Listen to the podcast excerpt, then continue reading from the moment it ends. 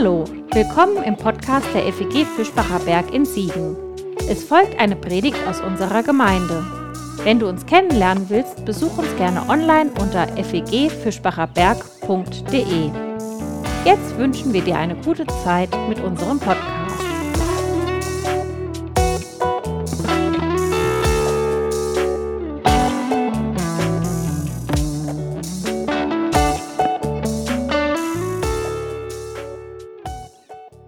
Umzüge, die können ja so ganz äh, unterschiedliche Emotionen wecken. Entweder wenn man darauf zurückschaut oder auch wenn man nach vorne schaut. Für manche bedeutet ein Umzug Aufbruch, Neues wagen, Herausforderung, spannende neue Chancen, Entdeckungen, eine Bereicherung. Für andere, naja, ist es eher so ein Graus. Hier weg, vielleicht schon wieder weg, gewohntes Aufgeben, Vertrautes zurücklassen, ins Ungewisse hinein, was ich nicht kenne. Manchmal hat man ja gar keine Wahl. Zum Beispiel, als ich mit dem Studium fertig war, wir wohnten in so einem kleinen Häuschen auf dem Campus in Eversbach, wir mussten raus. Einfach weil die Nächsten sozusagen schon vor der Tür standen. Wir hatten keine Wahl, wir mussten umziehen, ob wir wollten oder nicht. Der heutige Abschnitt aus unserer Flutgeschichte, die wir schon jetzt seit einigen Wochen verfolgen, die enthält auch so eine solche Szene. Denn heute steht der Auszug aus der Arche an. Und dabei geht es um weit mehr als um einen Umzug, sondern es geht um eine neue Welt. Ah, ich habe hier ein bisschen was. Sorry. So, jetzt. Es geht um eine neue Welt, ein neues Leben und ein neues Versprechen. Wir hören den Text heute mal wieder nach einer etwas ungewöhnlichen Übersetzung, nämlich einer wissenschaftlichen Übersetzung. Jetzt könnte man fragen, warum macht er immer sowas? Warum lese ich nicht einfach den Text so, wie wir ihn kennen, zum Beispiel nach Luther oder sowas? Das hat einen Grund. Und mir ist es tatsächlich auch wichtig, das immer wieder zu machen, denn wir sollten uns immer mal wieder klar machen, dass uns diese Texte nicht einfach geläufig sind. So gut wir sie vielleicht auch kennen mögen, sie stammen aus einer völlig anderen Welt. Es gibt da dieses Missverständnis, dass Bibel von allen und immer verstehbar sein müsste. Sobald man irgendwie in den christlichen Glauben reingewachsen ist, ist man dann gleich auch Bibelexpertin. Aber das stimmt nicht. So leid mir das tut, dass ich das sagen muss, aber das stimmt einfach nicht. Das Evangelium, das ist einfach. Sehr einfach. Jedes Kind kann das verstehen. Gott, das Leben ist auf deiner Seite. Selbst wenn sich das manchmal nicht so anfühlt, vielleicht wenn es sich sogar häufiger nicht so anfühlt. Aber Gott ist auf deiner Seite. Ungefähr so. Und das ist relativ einfach, dieses Evangelium. Aber die Bibel, die ist super kompliziert. Die ist nicht so einfach. Sie ist uns fremd und ohne Hilfe und Hintergrundwissen bleibt sie uns oft unverständlich. Und deshalb suchen wir immer wieder als gemeinsam, als Gemeinde, als Kirche in diesen schwierigen Texten der Bibel nach diesem einfachen Evangelium. Das Leben ist auf deiner Seite, selbst wenn es sich nicht so anfühlt. Heute nach der Übersetzung des Alttestamentlers Jan Christian Gerz. Und wir lesen aus Genesis 8 die Verse 14 bis 22. Und im zweiten Monat, am 27. Tag des Monats, war die Erde trocken. Da sprach Gott zu Noach, Geh aus der Arche, du und deine Frau und deine Söhne und die Frauen deiner Söhne mit dir. Alles Getier, das bei dir ist, alles Fleisch an Flugtieren und an Vieh und allem Kriechtier, das auf der Erde kriecht, das führe mit dir hinaus. Sie sollen wimmeln auf der Erde und fruchtbar sein und zahlreich werden auf der Erde. Da ging Noach hinaus und seine Söhne und seine Frau und die Frauen seiner Söhne mit ihm. Alles Lebendige, alles Kriechtier und alle Flugtiere, alles, was auf der Erde kriecht, nach ihren Gattungen gingen sie aus der Arche hinaus. Und Noach baute einen Altar für Jahwe. Und er nahm von allem reinen Vieh und von allen reinen Vögeln und er ließ ein Brandopfer aufsteigen auf dem Altar. Da roch Jahwe den beschwichtigenden Duft. Und Jahwe sprach zu seinem Herzen, ich will hinfort nicht noch einmal den Ackerboden um des Menschen willen verfluchen, obschon das Gebilde des menschlichen Herzens böse ist, von seiner Jugend an. Und ich will hinfort nicht noch einmal alles Lebendige schlagen, wie ich es getan habe.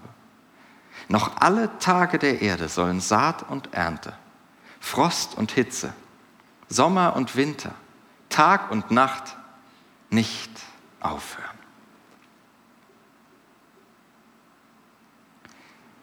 Aufbruch in eine neue Welt. Plötzlich ist es soweit. Nach ungefähr einem Jahr tut sich endlich eine Tür auf. Und man könnte ja denken, nichts wie raus. Die Tür geht auf und alle warten schon und strömen nach draußen. Immerhin waren Noah und seine Familie ja monatelang eingesperrt mit einem Haufen Tiere in einem relativ überschaubaren Holzkasten. Von außen betrachtet scheint die Sache völlig klar. Los, raus, endlich wieder festen Boden unter die Füße bekommen. Nur so einfach ist es gar nicht. Das muss ich mir gerade als Außenstehender dieses Bibeltextes sagen. Es hat sonst schnell so ein bisschen diesen Länderspieleffekt. Ihr kennt das vermutlich. Plötzlich sind wir alles BundestrainerInnen. Oder man konnte das in den letzten zwei Jahren auch schön beobachten, den Pandemie-Effekt. Plötzlich sind wir alle VirologInnen. Oder so. Von außen sieht es total einfach aus. Raus, raus, raus. Aber innen? Dieser Noah, der da ein Jahr mit den Tieren eingesperrt war, der braucht eine göttliche Aufforderung, um seinen Fuß in diese neue Welt zu setzen. Ich denke mir, ja, meine Güte, worauf wartet er denn? Aber er, Noah, er braucht offensichtlich den Schubser. Komm, geh raus. Und so weit hergeholt ist es dann bei, genau, bei genauer Betrachtung dann doch irgendwie nicht. Im vergangenen Sommer konnte man gelegentlich mal vom Cave-Syndrom lesen. Vielleicht habt ihr davon etwas mitbekommen.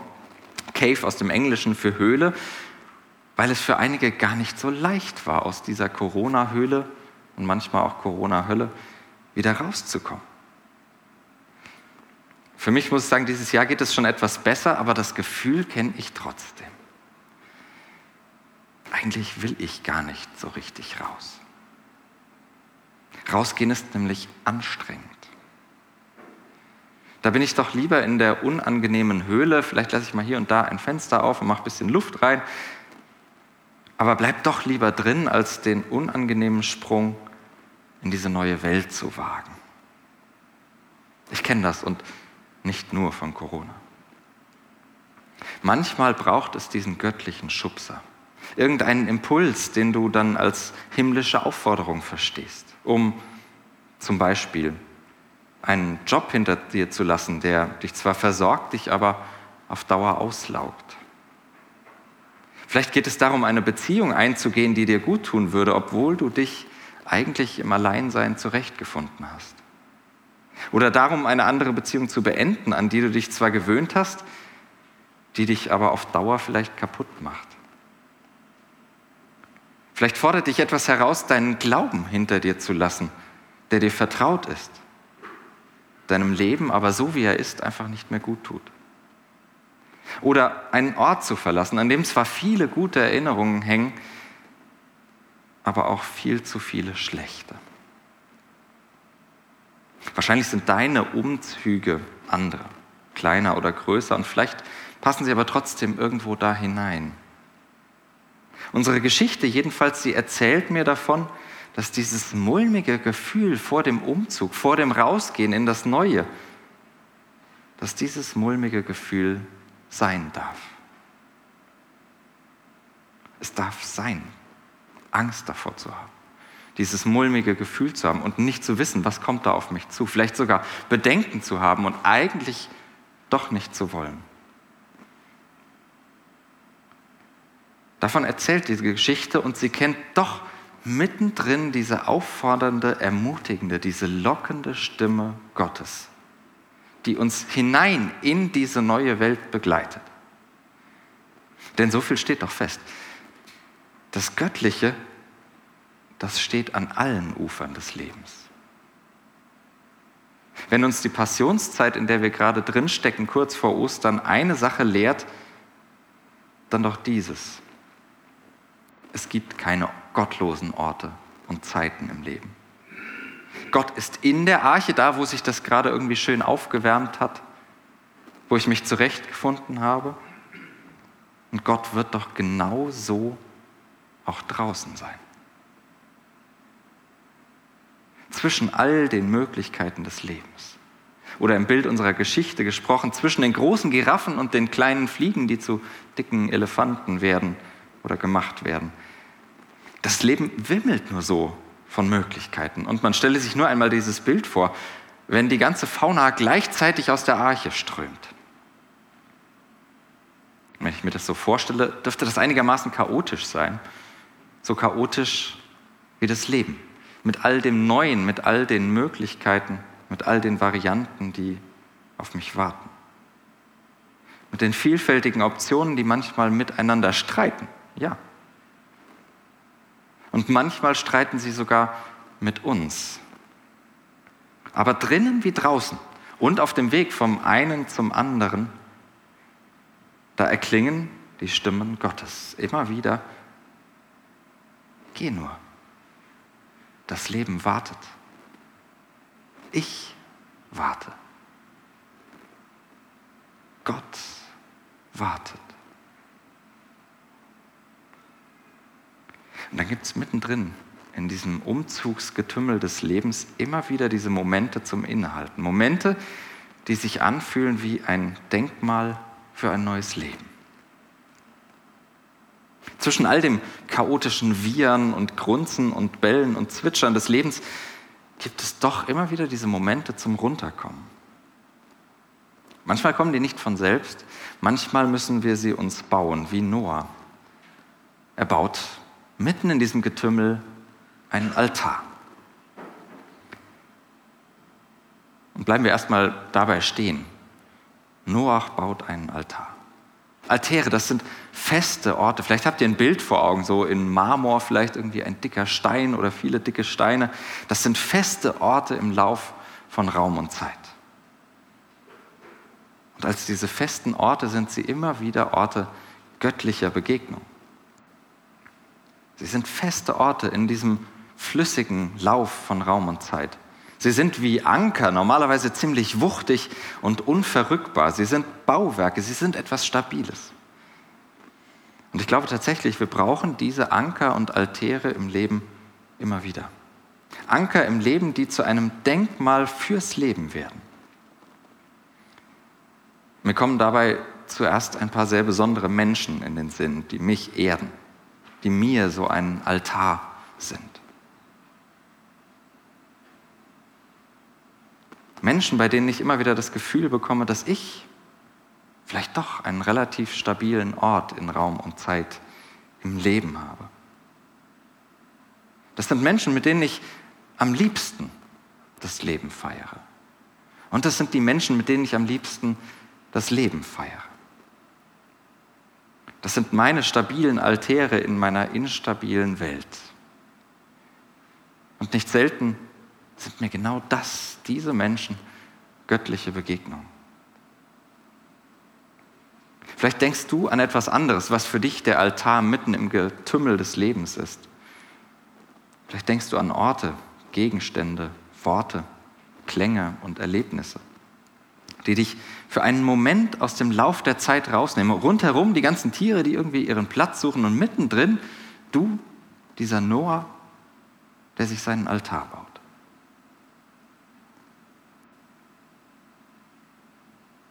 Vielleicht ist es der Sonntag. Vielleicht ist es der Samstag bei der Bundesliga-Konferenz. Kleine Denkmäler für das Leben. Denkmäler, die einen Ort im Raum einnehmen, der dich die Stimme ganz am Anfang des Lebens hören lässt. An dich an diese Stimme ganz am Anfang erinnert, die sagt, schau hin, es ist sehr gut.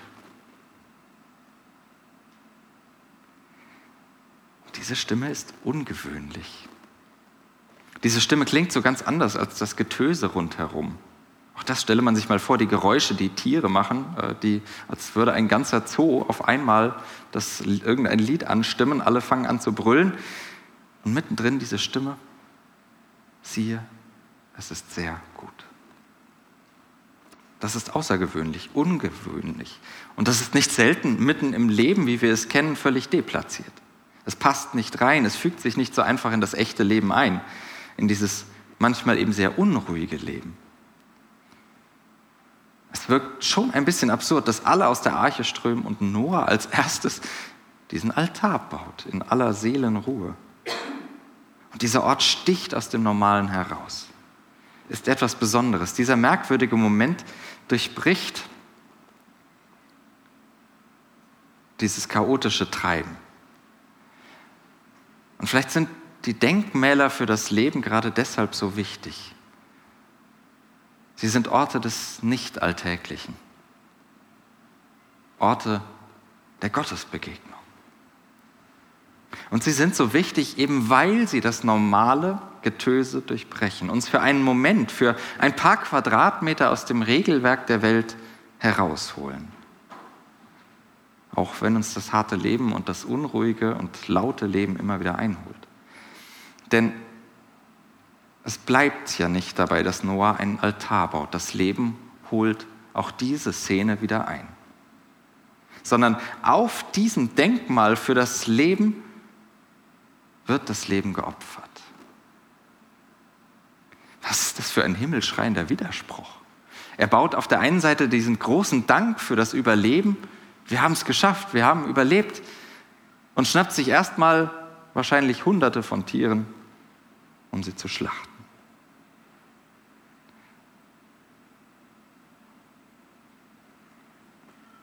Gerade an dem Ort, an dem das Leben gefeiert werden sollte, da wird es im wahrsten Sinne verbrannt. Und aus dem Denkmal für das Leben wird ein Brandmal des Lebens. Die Bibel ist immer wieder schonungslos realistisch. Und ich denke, sie hat leider so recht. Wie oft werden Lebensgeschichten auf den Altären der Religionen, auch unserer Religion, verbrannt. Wie oft wird Menschen im Namen des Heiligen das Unheiligste angetan. Wie oft wird im angeblichen Auftrag Gottes geradezu Teuflisches begangen.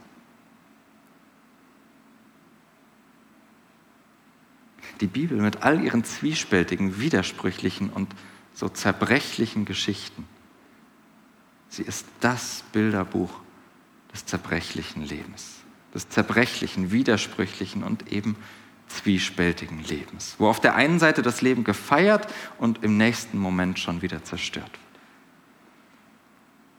Die Bibel ist das Bilderbuch dieses Lebens, weil sie beides kennt. Die Denkmäler des Lebens und die Blutbäder, die um sie herum veranstaltet werden. Sie kennt beides und legt es schonungslos offen. Und sie hält doch immer wieder fest an ihrer Erinnerung an dieses neue Versprechen. Denn trotz allem Realismus, aller Wirklichkeitswahrnehmung hat die Bibel in all ihren widersprüchlichen Facetten eine schwere Schlagseite zum Leben hin. Die Bibel hat eine Schlagseite zum Leben hin. Diese Texte selbst, sie sind die uralten und immer neuen Denkmäler für das Leben. Und in ihnen ist Gott das größte Wortdenkmal für das Leben. Gott. Ein riesiges Wort. Und hier wird ja durchaus merkwürdig von Gott gesprochen. Gott riecht und spricht zu seinem Herzen eine irgendwie putzige Gottesvorstellung, als hätte Gott Nase und Organe. Aber egal, viel spannender ist die Frage, was passiert denn hier mit Gott? Was passiert hier gerade? Der Text enthält ungefähr zwei Möglichkeiten. Entweder die Gottheit ändert hier ihre Meinung, grundlegend. Oder es kommt nun endlich zum Vorschein, wie sie eigentlich schon immer war. Ändert Gott die Meinung? Oder sehen wir hier, wie Gott eigentlich schon immer ist? Und ich glaube sowohl als auch, denn ich finde, es passt beides. Wenn ich nämlich mal ganz ernst damit mache, dass die Urgeschichte noch eine Geschichte von Mensch und Leben ist, dann erkenne ich mich darin wieder.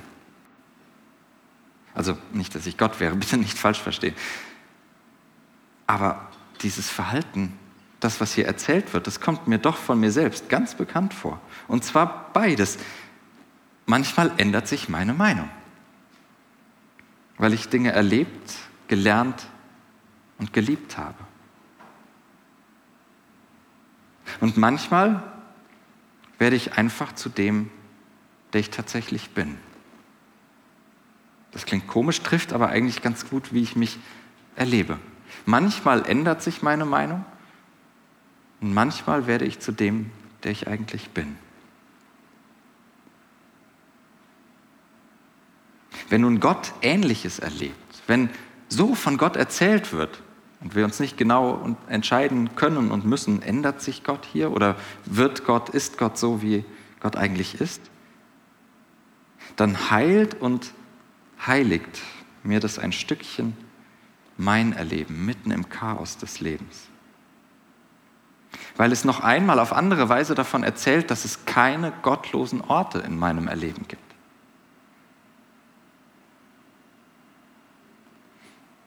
Nicht, dass sich das Leben nicht oft genug gottlos anfühlt. Das tut es, weil es chaotisch ist weil es Licht und Schatten kennt, Tag und Nacht, festes Land und offenes Meer. Aber es hat diese Schlagseite zum Leben, für die Gott das größte aller Worte ist, für diese Schlagseite zum Leben hin. Gott heißt, das Leben tendiert zum Leben. Oder anders gesagt, es gibt sehr gute Gründe, das Leben trotz allem zu feiern, weil das Leben eine Schlagseite zum Leben hat. Manchmal klingt es naiv, ist schwer zu glauben, gerade in unseren Zeiten und gerade auch in der Passionszeit, der Zeit des Leidens, in der wir auf Karfreitag zugehen, dieser riesengroßen Erzählung davon, wie krank diese Welt manchmal ist.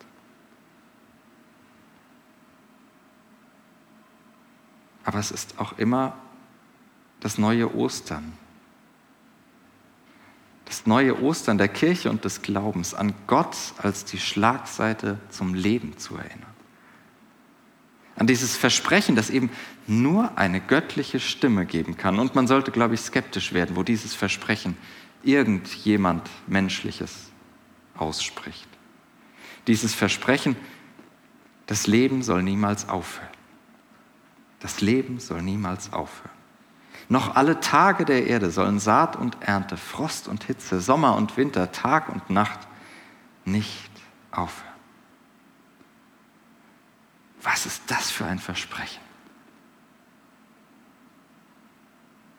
Ja, manchmal klingt es naiv, wenn uns das Chaos des Lebens und unser eigenes mehr oder weniger kleines Chaos vor Augen stehen, wenn wir in die Nachrichten gucken wenn wir uns unsere Umwelt anschauen. Umso wichtiger sind gerade im Aufbruch diese göttlichen Denkmäler und Erinnerungen an das Leben.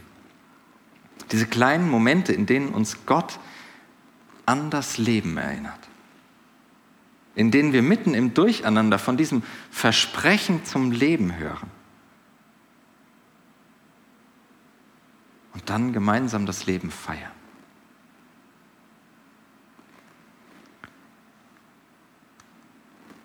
Noch alle Tage der Erde sollen Saat und Ernte, Frost und Hitze, Sommer und Winter, Tag und Nacht nicht aufhören. Was für ein Versprechen. Jedenfalls ist das unsere allererste Aufgabe als Gemeinde. Aufbrüche wagen und begleiten. Denkmäler fürs Leben setzen und an das Leben erinnern. Wie wir das machen, darüber müssen wir immer wieder reden. Und da gibt es unterschiedliche Möglichkeiten und unterschiedliche Vorlieben und Begabungen. Und wir werden das auch immer wieder auf unterschiedliche Weise tun. Aber es beginnt immer und zuallererst da, wo unsere Geschichte von heute Morgen endet, beim Versprechen des Lebens. Gemeinde ist, wo wir vom Leben und von seiner göttlichen Schlagseite hören und reden, von diesem Versprechen zum Leben hören und reden.